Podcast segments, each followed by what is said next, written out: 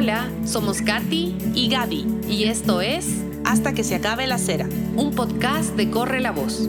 Creamos este espacio seguro donde las mujeres pueden dar voz a sus historias y encender en más personas la valentía de creer, trabajar y avanzar. Que estas historias te permitan obtener poder sobre tu vida, tus circunstancias y sobre ti misma. Damos la bienvenida a Daniela Alvarado, una maravillosa madre, emprendedora, quien es odontóloga de profesión y quien creó el emprendimiento Mama, un emprendimiento de ropa que nos conecta con todas las personas neurodivergentes y nos invita a que las aceptemos como parte fundamental de la sociedad. Bienvenida, Dani. Eh, gracias por estar en este lugar, en un lugar seguro para ti, para contar tu historia, darnos a conocer este tema que es tan importante, conocer todos y poder ser parte de la solución y del apoyo. Así que te agradecemos por estar aquí y por justamente contarnos sobre Mama, que representa la voz de tu hijo Martín. Así que bienvenida. Mejor muchísimas gracias a ustedes por esta hermosa y emotiva invitación. Gracias, gracias. Eh, Dani, explícanos qué quiere decir neurodivergencia. Eh, neurodivergencia eh, representa un concepto en donde hace relación a las diferentes características con las que puede nacer una persona. No es una enfermedad, más bien es una condición un poco diferente a lo que nosotros estamos acostumbrados. Eh, nosotros nacemos tal vez, por así decirlo, con todas las capacidades generales globales que conocemos. las personas con neurodivergencia sí tienen sus limitaciones en ciertos aspectos, por ejemplo, limitaciones al hablar, al escuchar, al caminar, son varias características diferentes. Sin embargo, eh, bueno, capaz mucha gente lo puede decir con la palabra discapacidad, que de cierto modo es verdad, pero si nosotros nos damos cuenta, todos tenemos discapacidades, todos tenemos limitaciones en algún aspecto de nuestra vida. Es por eso que esta palabra neurodivergencia em, es un nuevo concepto que tal vez no les encasilla justamente a una persona, en, como antes lo decía, minusválido. Entonces yo creo que es una palabra linda para hacer más parte a esas personas de nuestra sociedad, porque son parte de. Sí, y, y creo que es la manera correcta de llamarlos y tenemos que comenzar a acostumbrarnos a esta nueva palabra, personas neurodivergentes. Sí. Dani, em, tú eres mamá de Martín, quien tiene siete años y nació con síndrome de Glass. Quiero pedirte que nos cuentes tu historia cuando te enteraste que estabas embarazada. Por favor, empecemos desde ahí. Eh, bueno, yo cuando me enteré que estaba embarazada tenía 20 años. No voy a mentir, fue sorpresa. fue sorpresa en la llegada de mi pequeño. Sin embargo, a pesar de lo improvisado que fue todo, aún cuando recuerdo y me transporto al pasado el primer eco que tuve y al verle, la emoción fue más grande del universo que yo pude haber tenido. Entonces, no hubo duda alguna de traerle al mundo con todo el amor posible. a pesar de que yo me enteré que estaba embarazada de él cuando yo estaba en tercer año de universidad, fue un poco duro porque yo a esa edad no sabía cómo manejar estudios, responsabilidad con la familia, el no hacer quedar mal la inversión de los padres en uno, pero mi familia fue mi respaldo, entonces eh, me acuerdo que mi papá me dijo, ok, aquí nos tienes, pues te faltan cinco semestres y el primer esfuerzo que vas a hacer por él o la pequeña es graduarte. Entonces, claro. yo al principio pensaba en tal vez unos, uno que otro semestre darme para para, eh, para dedicarme al embarazo y todo. Ajá. Sin embargo, eh, más era la premura también de sacar el título para darle también, ¿no? Entonces uno a veces se pone a, a decir, ¿y ahora qué será lo mejor? Uno nunca sabe. Entonces continué a la universidad, que también doy muchas gracias a la institución que me apoyó muchísimo. Y claro, sí estudié hasta la semana 38. ¡Wow! Dani, ¿tú te casaste? Yo me casé, me casé a los igual cuando nos enteramos que venía Martín, eh, me casé a los 20 años y pues me divorcié cerca de los 22. Estuve un año, ocho meses casada. Eh, y cuando ustedes estaban casados, en el embarazo ustedes se dieron cuenta de esto o fue después? No, realmente durante el embarazo eh, todos los doctores me han hecho esa pregunta como que tal vez pasó algo en el embarazo. Todo el embarazo fue totalmente normal. O sea, totalmente sin ningún sangrado, tomando todas las vitaminas, cuidándome en la comida, absolutamente todo. O sea, lo que máximo pudiera decir es, bueno, uno con las hormonas, toda la depresión que tiene, el estrés, quiera que no, porque los estudios eran fuertes, em, pero aparte de eso... Normal. Todo, todo estaba normal. Sí. ¿Y qué pasó cuando nació Martín contigo y tu esposo? Cuando nació Martín, em, lo que sucedió con mi ex esposo y yo em, fue que duramos un, año y medio, un poquito más, y nos divorciamos. Nos divorciamos y le saqué sola a Martín adelante. ¿sí?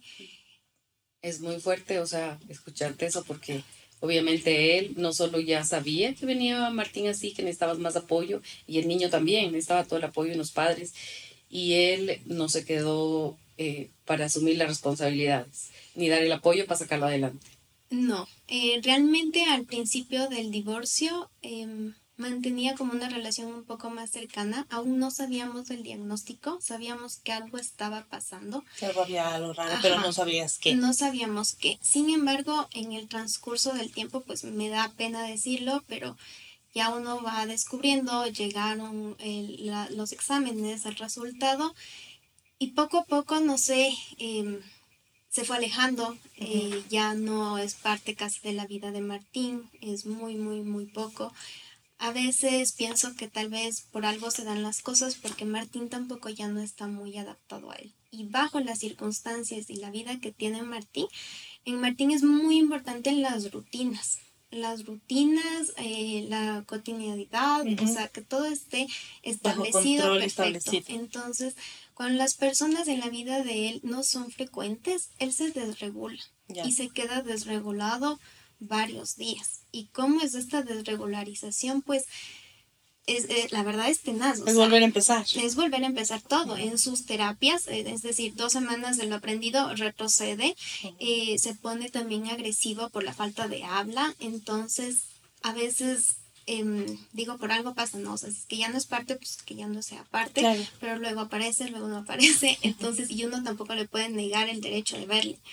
Claro, pero en este caso estás más mirando por Martín en este minuto, entonces, tienes que revisar. y cuéntanos, ¿qué, ¿qué, implica el síndrome de, de, Glass? El síndrome de Glass implica, es una condición que tiene Martín, que la característica principal es ser no verbal. ¿Ya? Él no habla, eh, la única palabra que dice a veces es mamá. Justo ayer le estaba insistiendo y soltó un ratito y dije, ya, completamos el beso, estoy feliz, porque no lo había dicho varias semanas. Entonces, bueno, ese es el, el principal síndrome, el principal característica. Otra de las características de lo que yo he leído es que el 70% de casos con síndrome de Glass tienen baja densidad ósea. Entonces, apenas eh, justo leía el caso de una mamá que había dormido con su nene eh, abrazándole y amaneció roto el fémur por segunda vez. Entonces, es el 70% que sufren bastante esta ruptura de huesos. Justo por eso es síndrome de Glass. Sin embargo, Martín pertenece dentro del 30%. Entonces esta característica no, no es no parte de no la desarrolló. Gracias Dios. Ajá, sí, sí, sí, sí, dentro de todo, gracias. Ajá, más de su retraso cognitivo que tiene el síndrome, el no verbal em, y todas las todas las manifestaciones orales que a mí como odontóloga me cayó como anillo al dedo. Entonces tiene un montón de cosas por hacerse en la parte dental. Perfecto. Dani, tú como, bueno, te conocemos, nos em, inspira enormemente tu historia. Tienes una sonrisa maravillosa, pero sabemos que debe ser muy fuerte ser madre de un niño eh, neurodivergente. ¿Cómo es para ti? ¿De dónde sacas esa fortaleza? ¿Cómo te fuiste construyendo para lograr ser una madre para Martín? Em, perdón si se me quiebra un poco la voz. no, para nada. Em, bueno, cada vez que yo regreso a ver un poco a la Dani de anteriores años, ha sido un camino largo. Ha sido un camino que realmente si yo no hubiera tenido mi red de apoyo, que fueron mis papás y mis hermanos, tal vez no sea, tal vez sí hubiera llegado, tal vez más complicado, tal vez no, no se sabe, pero quiera que no doy gracias a la realidad que tengo. Porque como mi familia, realmente no hay.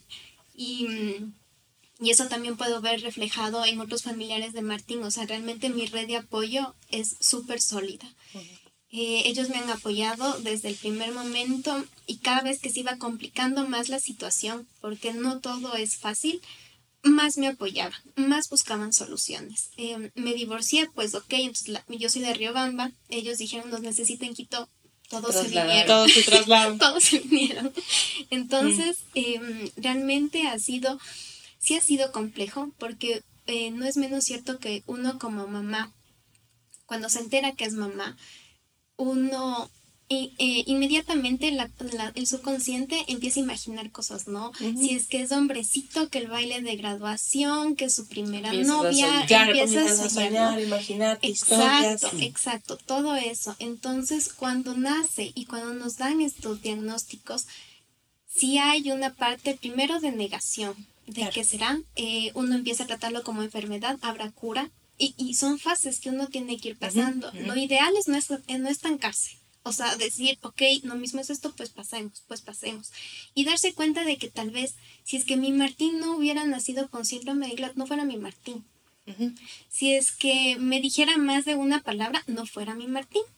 O sea, eh, todo eso yo lo he ido evolucionando año tras año y me ha ayudado mucho a aceptar y ver mi realidad, que realmente se puede ver igual feliz, pero desde otros lentes. Desde otro ángulo. Desde otra perspectiva. Entonces te fuiste creando como una madre sí, llena de empoderamiento para sacar adelante a yo su veía hijo. mucho y lo que a mí me hizo hincapié también eran las primeras fisioterapias de Martín, como él era muy rígido, él cuando le hacían los ejercicios para que pueda empezar a caminar, que le abrían un poquito más la cadera, eh, le veía tanto como lloraba. Ahorita ya no llora nada, ya está todo tranquilo en esa parte física, pero la luchaba, la luchaba desde que tenía un año, desde que tenía seis meses. Entonces yo a veces cuando me derrumbaba y decía no quiero saber nada, le veía a él que no tenía opción, que iba a sus terapias, tenía que hacer. Y no tenía otra posibilidad. No tenía que otra. Entonces yo decía, un guagua de un año hace todo eso día a día, ¿por qué yo no? ¿Qué más tengo que hacer por él? Entonces desde chiquitito,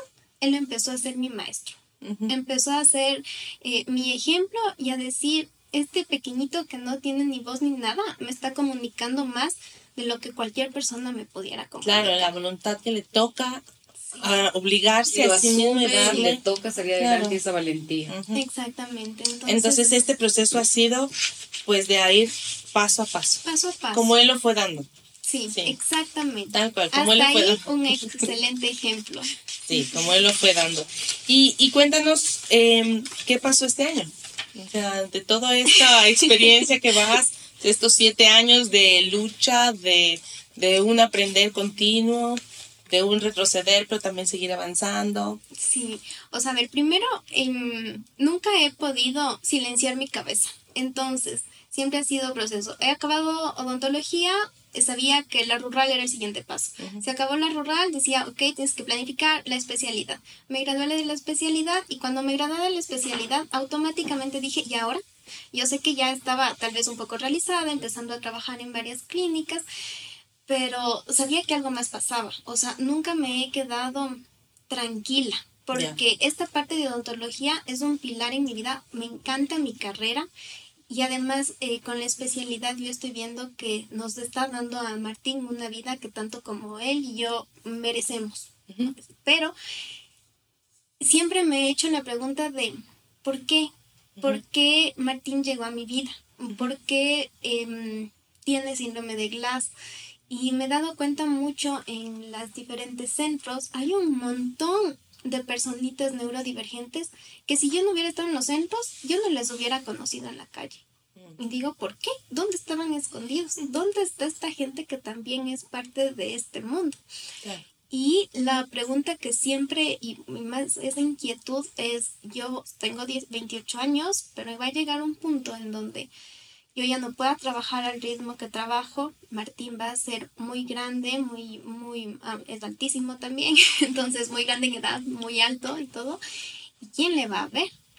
Entonces, la verdad, todo nace de una idea de a futuro crear una fundación para que acepten a todas las personas neurodivergentes que su cuidador principal ya no puede cuidarlo.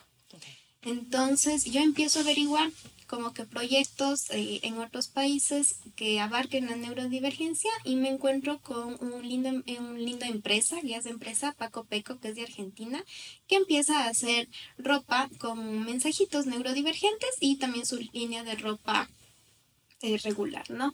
Me, me comunico con ellos y me dicen, te enviamos, te enviamos alguna ropa, vele cómo te va en Ecuador. Y en el anterior noviembre yo traigo ropa. Entonces empecé más o menos a ver, pero realmente vi que el mercado, em, la gente, o sea, el objetivo de Paco Peco es que el niño se ponga su prenda y em, haga preguntas, ¿no? Como papá, ¿qué, qué, es, ¿qué son estas señas en manos? O sea, y que el adulto le eduque al niño desde la imaginación o desde la pregunta del pequeño.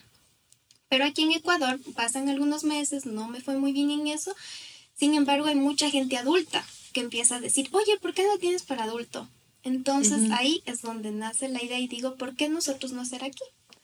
Obviamente hablé con Paco Peco por todo el respeto y el apoyo y ellos me dijeron, dale, o sea, la idea es hacer la conciencia, o sea, dale. Entonces empezamos a hacer ciertos diseños con algunas personas de aquí, fabricamos y ese es el objetivo, ¿no? O sea, que no, no solo las personas que vivamos de esta realidad ocupemos la camiseta, la camiseta que puede decir eh, dale en lenguaje de señas o mm, alguna frase con braille, sino que utilicemos todas las personas regulares para así, por más que no vivamos de esa situación, seamos parte de. Sí, tengamos conciencia de que existe este grupo de personas y que tienen que estar integrados en nuestra sociedad porque, a ver, son parte de, aunque no tengan las mismas habilidades, no quiere decir que no puedan ser parte integral. Exacto.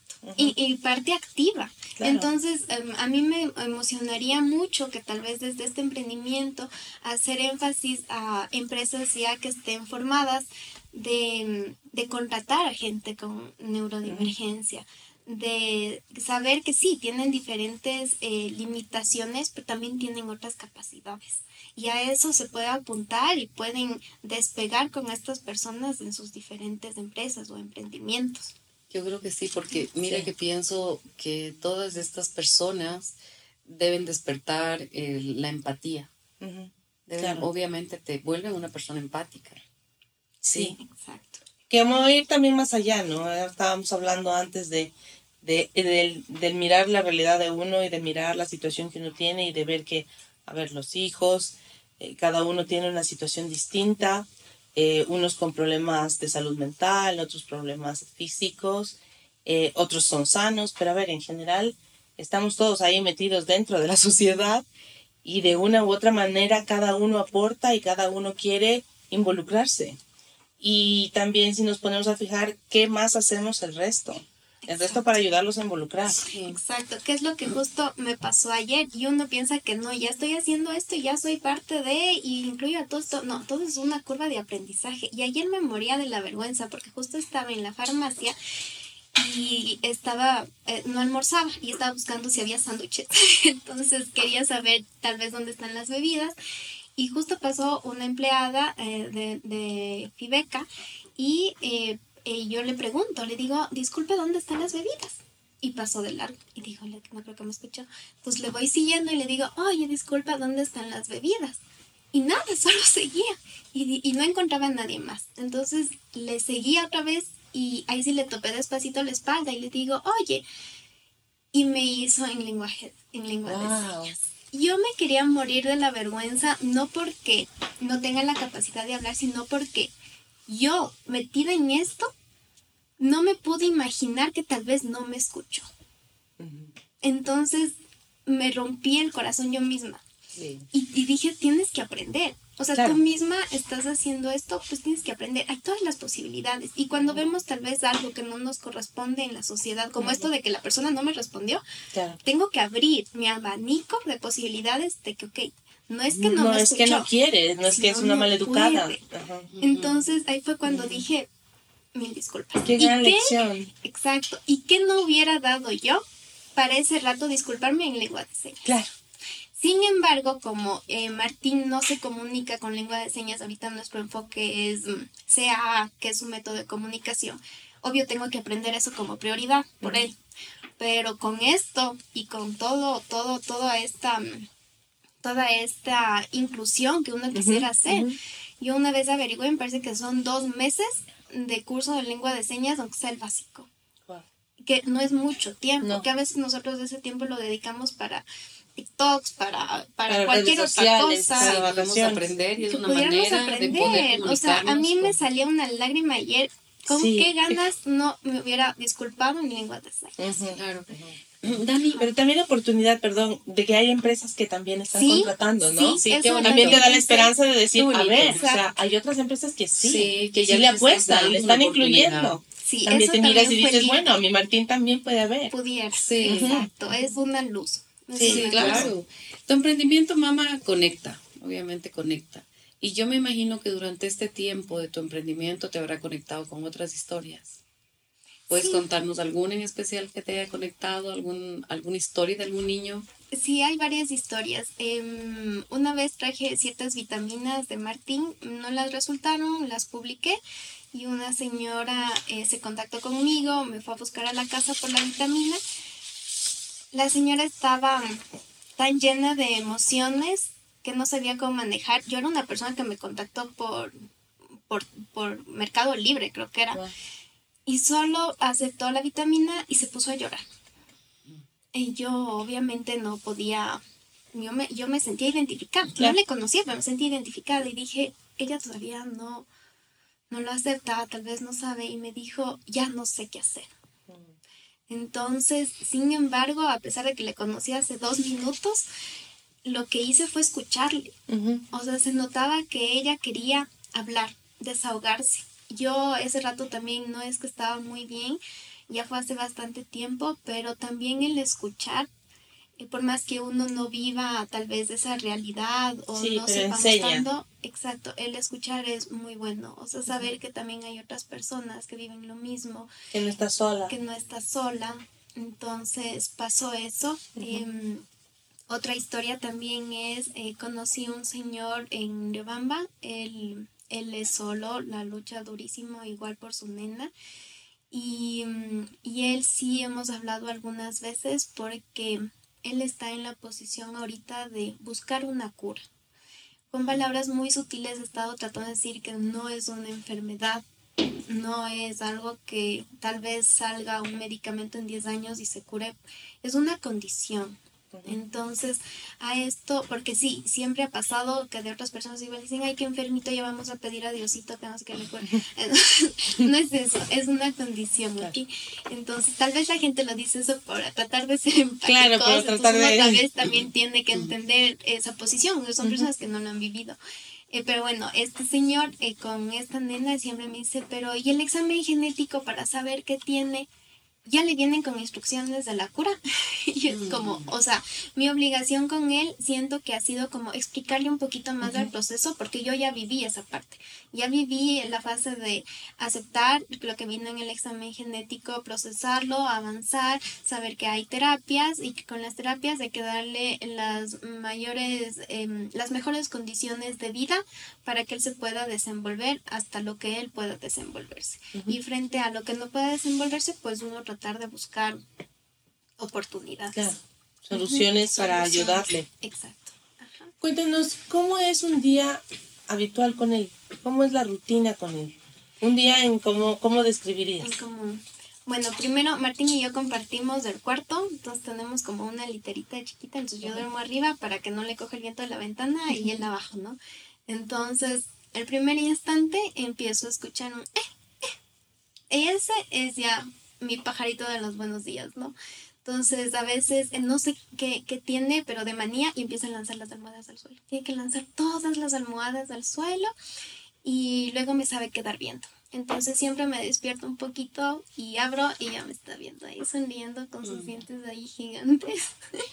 Entonces luego de eso corro para llevarle al baño. Él no controla un esfínteres, pero sabe que eh, pipí, popó, se hace en el baño, sin embargo no lo controla. ¿Sabes? Cuando se lo lleva, a veces hace, a veces no hace. Entonces, para no perder la rutina, sea la hora que sea que se despierte, es correr al baño, esperarlo y se lo empieza a preparar ya para ir a las terapias. Entonces, a veces yo lo hago como juego, se cambia él, me cambio yo, eh, nos bañamos a veces los dos cuando hay tiempo, sino ya en las noches. Y frente a todo esto igual están mis padres que me van ayudando. Yo a veces tengo pacientes como muy pronto, entonces ayudo un poco menos con Martín. Y otras veces que tengo a las nueve, pues ya me encargo yo de, mi pequeño. Y luego de eso tengo que salir a trabajar, entonces mis padres son los que le van y le dejan en las terapias. Está en un centro que es hermoso, que ha sido nuestra segunda casa, que es Neurointensive. Ellos son como nuestra familia. es, entonces de ahí pasa en las mañanas con sus terapias.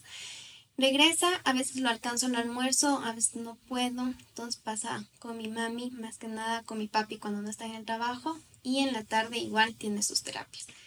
Em, yo llego más o menos 6 de la noche cuando no piden cita a los pacientes o si no llego a las 7. Entonces eh, ahí llego y apenas abro la puerta pues empiezo a gritar, Martín, Martín, el guambrito sale corriendo de donde sea. Entonces, siempre yo he escuchado que hay que hablarle al nivel de él.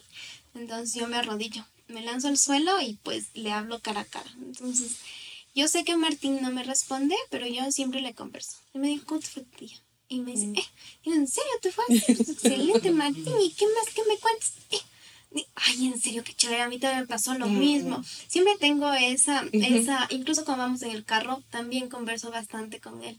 A veces tengo crisis personales, le llevo a tomar un café, digo, Martín, vamos a hacer lista de pros y contras. Y, eh", y él súper atento a lo que hago.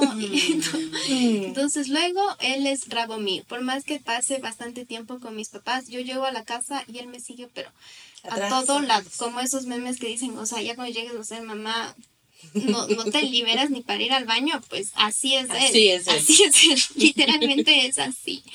Entonces lo cambio, lo arreglo, eh, hago que se despida de mis papis, vamos a leer un cuento.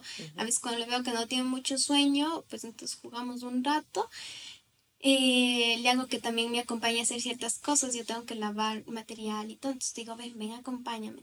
le trato de hacer partícipe de ciertas actividades que yo aún del trabajo tengo que estar en la casa. Ok. ¿Ya? Eh, y luego de eso, pues nos acostamos. Entonces, a él le encanta que nos acostemos, pues viendo la tele, le encanta que yo no sé cómo que yo le cante las canciones de Disney, me he dado cuenta, o no sé si mi mente lo quiere creer, porque no soy buena cantante, pero no sé por qué, siempre se acurruca y se duerme cuando yo empiezo a cantarle. Ajá. Entonces, más o menos esa es la rutina, los fines de semana es donde más comparto igual con él. Entonces siempre tratamos de sacarle a algún lado, porque como pasa tanto tiempo en terapia, tenerla en la casa se vuelve loco. Entonces siempre hay que buscar lugares, hay que sacarle a algún lugar. En la pandemia fue terrible, teníamos que sacarle al subsuelo a dar paseos. Claro. Bueno, a todos los que nos estén viendo por YouTube, nosotros, Gaby y yo, estamos usando las camisetas. de mamá que tiene en, en, lenguaje de, señas, Love, ¿no? Sí. Y Dani, ¿cómo y dónde pueden comprar estas camisetas, estas prendas? Estas camisetas las puede, bueno, por ahora somos una tienda en línea. Em, esperemos que más adelante vaya cambiando eso. y lo podemos encontrar, estamos en redes como Estamos en, Instagram, en Facebook y en TikTok. Bueno, nosotros nos contactamos por ahí, fue muy bonita la experiencia, nos llevaron con una funda hermosa, sí, todo fue súper puntuales, muy, muy bonito todo, sí, lleno de detalles, así que les felicitamos sí, realmente. de verdad que sí. ¿Y cómo es el futuro de Mama? ¿Cómo lo miras? El futuro de Mama, pues yo espero hacer cada vez más diseños eh, sacar en diferentes modelos de ropa, tal vez pusos que estén un poquito más en tendencia para que así vayamos abarcando el, a las personas regulares, ¿no? Que tal vez digan, ah, está chévere el buzo, pero también está el estampado significativo, entonces me la compro por las dos, ¿no? Entonces de, esa, de ese modo tratar de abarcar lo que más podamos y llegar a más personas con este mensaje de empatía. Entonces, pues la idea más a futuro es si es que se piensa grande, incluso hacer hasta colecciones por temporada, Claro diferentes sí, colores. Claro. Mm. Sí, te deseamos Qué todo el hermoso, éxito, hermoso sí. todo lo que haces. Como lo has logrado, realmente es inspiración pura. Sí. Esta forma de ser madre de Martín y cómo te conectas, cómo aceptaste a tu que hijo. Y obviamente eres todo para él. Y me encanta esa parte de que tienes un equipo fantástico, tus padres. Les mando muchos saludos. Realmente son un ejemplo. Cambiaron de ciudad por su su nieto. Sí. Qué, qué, qué hermoso todo esto. Ahora, Dani, hay muchas madres emprendedoras que estoy segura que tienen hijos neurodivergentes. Me gustaría que les mandes un mensaje para que se animen y le echen para adelante. Eh, yo el mensaje que les puedo dar es que estas personas que llegaron a nuestras vidas, estos pequeñitos que vienen a llenar nuestro corazón de un montón de amor y felicidad, yo sé que en momentos tal vez de mucha angustia y de incertidumbre, porque no tenemos tal vez claro qué es lo que podamos hacer como sociedad, eh, el modo de emprender es, es un camino que nos da la libertad de hacerlo todo desde el amor, de no tal vez seguir las reglas de una sociedad. Y, y eso es lo lindo y lo que a mí me animó, de que no sé qué es lo que va a pasar, eh, no sé hasta qué punto lleguemos con mamá, que ojalá sea grande, pero sé que el motor que tengo en mi Martín y con mi perseverancia, en algún punto va a haber resultados. Entonces, esa combinación del empeño que nosotros como mamás de pequeños con neurodivergencia tenemos, más esas sonrisas encantadoras que no se encuentran en, en todo lado, es un equipo estupendo para poder hacer algo lindo. Sí. Cuando hablamos de niños neurodivergentes, dame ejemplos de niños que pueden entrar. Niños con síndrome de Down. Sí, claro, todos los síndromes, por ejemplo. Todos los síndromes, ajá. Eh, incluso con personas, digamos, eh, que han perdido algún miembro de su cuerpo también, porque tienen algún tipo ya de limitación, ¿ya? Entonces también forman parte de. Más que nada, em, pero sí lo hacen más referencia a neurodivergencia a una condición neurológica de base. ¿ya?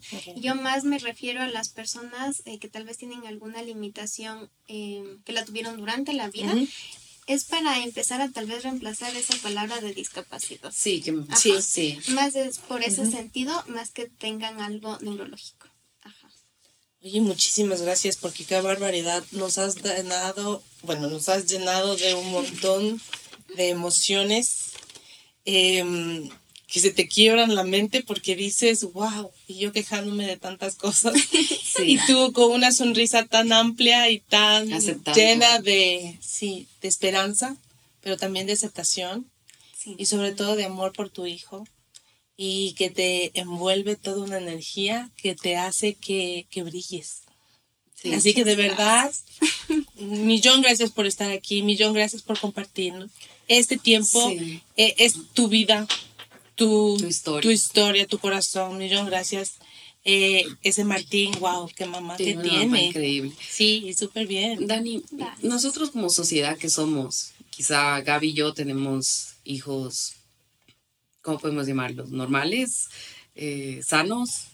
Eh, ¿Cómo desde nuestro punto todas la- las personas, las familias, podemos apoyarles, podemos entenderles, podemos incluirles? Es que es una pregunta bastante interesante porque, de hecho, claro, en mi familia también, digamos, hay muchos primos que tienen sus pequeños regulares, ¿no? Y, y, y claro, dentro de mi familia incluso eh, cuesta un poco, más no de las personas adultas. La verdad, mi familia, incluso tíos, abuelos, primos lejanos y todo, han sido increíbles, increíbles con Martín. Incluso con familiares lejanos ha habido más cercanía por Martín, ¿ya? Pero sí es un punto importante, digamos, desde los pequeños, porque los pequeños tienen mucha indagación por las cosas, muchas preguntas por cosas diferentes, por cosas que no están acostumbrados. Acostumbrados. Entonces, yo creo, respondiendo a tu pregunta, que es algo muy importante desde nuestra parte enseñarles, educarles, Hablar con incluso hablar con ellos. Y, y no solamente em, viendo algo, sino incluso hasta mostrando, porque yo sí he visto que no hay mucha gente neurodivergente paseándose por las calles o por los centros comerciales, ¿ya? Entonces tal vez es porque no quieren una mala mirada, no claro, no quieren esa mirada juzgada ahora de lástima. Exacto o de lástima también, que a veces uno lo hace inconsciente. Em, incluso hasta yo misma a veces digo como, ay, qué emoción, pero sin querer quedó bien. Y digo, ay, no, pues capaz se sintió mal, pero yo también soy parte de. Entonces, es complicado, ¿no? Pero desde el punto de vista de la educación, yo creo que haríamos cambios increíbles cambios increíbles. Yo he visto dentro de mi familia a ciertos primitos que al comienzo no saben cómo incluirlo a Martín pero em, hablan un poco, lo explican y los niños son fáciles, son todo amor, no tienen maldad. Entonces, siguiente reunión familiar, ya están con el Martín jugando a su ritmo, tal vez no todo el tiempo porque son niños, pero saben que existe eso. Y uno si es que va criándole poco a poco y educándole, cuando sea más consciente, tal vez en la adolescencia o en la adultez, no va a ser un boom de que wow, mira, esa persona está en silla de ruedas, ¿qué pasó? No, es parte de. Claro, es parte de. Entonces, yo pienso que es inculcando todo eso desde nosotros como adultos a los, más pequeñitos. Eso sería increíble porque estaríamos formando una nueva generación de empatía y, y sin estereotipos ni etiquetas. Sí. Que sería increíble. Sí, eso me pareció súper valioso lo que acabaste de decir, sin estereotipos ni etiquetas. Es verdad. Importantísimo todo lo que nos ha dicho. Sí, y de verdad. Hay dos cosas que a mí me, me quedan rondando, ¿no? Cuando hace un momento comentaste que alguien te dice un comentario y tú dices, bueno, tengo que entenderle, no sabe bien la cosa como es, pero ¿quién te entiende a ti? Entonces, ¿cómo haces para, encima más de todo lo que tienes que manejar, tú ser la empática? O sea, ¿cómo, has manejado eso para no tomártelo personal, quizá la palabra? Ha sido un proceso, porque la verdad es que al comienzo, no te voy a mentir, uno lo toma muy personal. Claro. No, no, no te voy a decir siempre he sido la Dani comprensiva y la Dani sonriente, no, o sea, he tenido mis momentos. he tenido mis momentos, eh, ha sido un proceso de crecimiento, de aceptación, de buscar ayuda, de saber que sentirse mal está bien y desde ahí pues buscar una solución, el dar validez a los sentimientos de uno. Porque también si es que uno ignora tal vez el momento de iras, el momento de que lo tomé personal, digo, ya, ya pasó, ya pasó, ya pasó, pues no estoy trabajando, solo estoy aumentando, aumentando y que todo se haga una montaña. Entonces, trabajar en las emociones. Sí, trabajar bastantísimo. Es decir, si es que me enojé o exploté, ok, hago un viaje, eso no estuvo bien, qué es lo que tengo que hacer. Escucho podcast bastante. eh, lo te automotivas. Lo, me automotivo. Y te autoeducas. Me autoeduco y hablo bastante con mis amigos. Tengo unos amigos vitamina que a pesar de que no tienen una realidad así, por ejemplo mis amigos del, del colegio y de la universidad Ellos, aunque han vivido conmigo esta etapa, pues nunca me han soltado. Y yo sí he visto el patrón como que cuando uno, mamá, cuando uno es mamá joven, como claro, en el momento de la joda, de las fiestas, de todo, ya no eres parte de, pues entonces te apartan. Mis amigos me acogieron, aún más. Entonces, aparte de dar gracias a la red de apoyo de mi familia, también son mis amigos. Así es, o sea, Dani, tu familia que escogiste. Has construido esas relaciones, porque nada viene muy al azar. Has construido esas relaciones y es hermoso realmente. Dani, ha sido un recorrido largo desde que nació tu guagua. Y si yo te digo que regreses a cuando estabas embarazada, ¿qué le dirías a esa jovencita que ha tenido que madurar y aprender tanto? Ahora siendo una madre de Martín? Ay, con esas preguntas.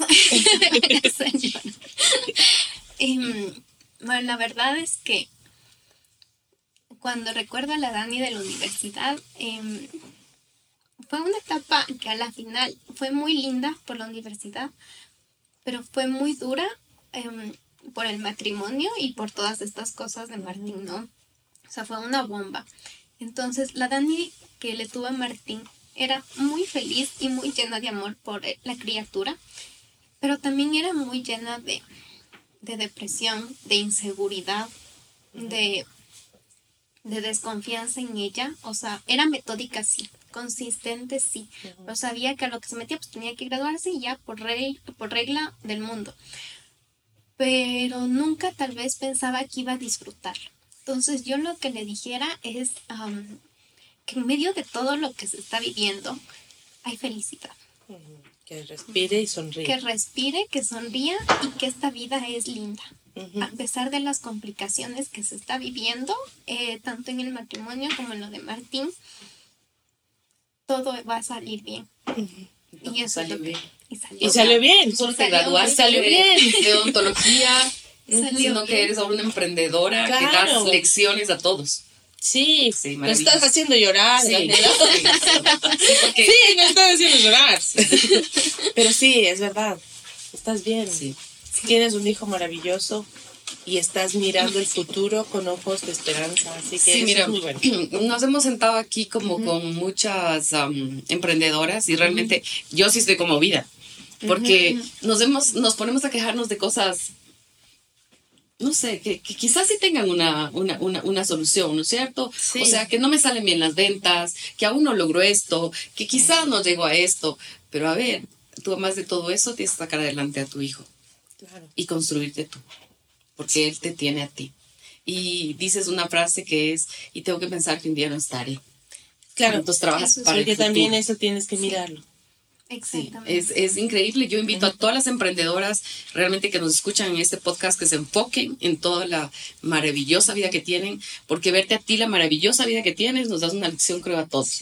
Les invito a que todos usemos camisetas en que podamos incluir en la sociedad a todas las personas neurodivergentes, que enseñemos a nuestros hijos a que los acepten, que no pregunten, que son normales. O sea, porque tú dices, van una silla de ruedas y claro, es normal, está en una silla de ruedas. Sí. Así que creo que tenemos muchas cosas que hacer aún. Sí. Sí, hay un montón. Y eres tú quien nos ha enseñado a todos a ver desde otra manera. Y esto de que Fibeca contrate a alguien así, le aplaudo, le aplaudo. Sí, y que también lo aprendemos a ver que es normal, ¿no? Y creo que este curso interesante, aprender por señas. Sí, bueno, es que también el tema es que lo que para uno es normal no quiere decir que para el otro también lo sea. Simplemente puede ser que es una variedad de personas normales en su entorno, con condiciones y situaciones en su entorno que así son llevaderas y que sin embargo todas estas formamos una misma sociedad. Sí. Así que mirarnos con todos y hacia todos con buenos ojos, porque, o sea, tenemos que formar algo que es digno, algo que valga la pena. Sí, hay algo en Y en nuestros ojos, en nuestros hijos es eso. Sí, hay algo en tu Instagram que a mí me llamó la atención mucho es que veo que fuiste a varias entrevistas ya en la televisión. Sí, eh, bueno, ¿cómo, ¿cómo ha sido esto de que te pongan en una situación donde realmente eres un ejemplo, Dani?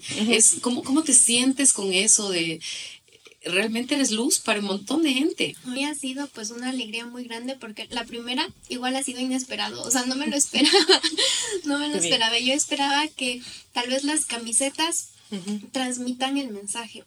Y mm, hay, hay, ciertos amigos que muchas veces me decían, oye, pero ¿por qué no sales tú en la página? Porque, o sea, desde tu historia puedes ir impactando con un poco más. Y yo siempre he sido como muy acholada.